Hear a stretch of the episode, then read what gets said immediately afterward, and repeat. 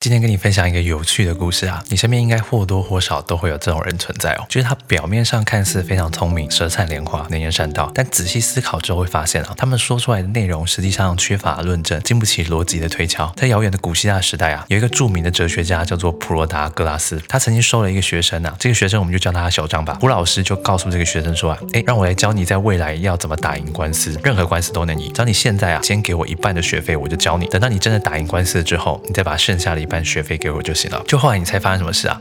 这个蒲老师啊，后来就直接把这个学生给告上法院了。理由是啊，小张跟他学东西啊，但是学费只给一半，另一半不愿意给。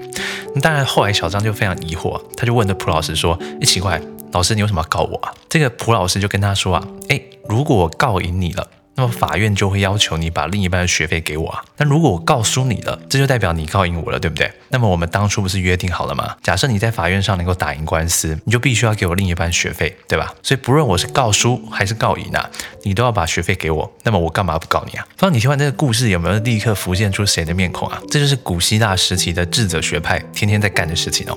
实际上你在网络上也可以看到不少人有智者学派的影子啊。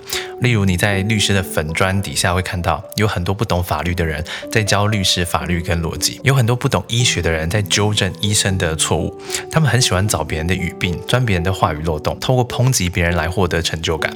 他们求知的目的啊，不在于追求真理啊，而是找别人麻烦，跟人抬杠。而这些人之中啊，真正愿意翻开一本书的人少之又少。他们往往是道听途说，或是看了几则新闻跟网络上的文章，就开始倚仗自己为数不多的知识攻击别人。但是也有不少人呢，他们每天之所以愿意努力学习，无非是希望透过牺牲自己的玩乐时间，在未来有朝一日能够过上更好的生活，甚至是丰富自己的心灵世界。所以希望大家努力成为一个有智慧的人，而非成为一个优越感高于智商的智者学派。这期分钟长知识，我是吴金凯。新书《成人世界生存逻辑》，各大数据都有。逻辑表达线上课程，请看我的剧主页。那么我们下次见。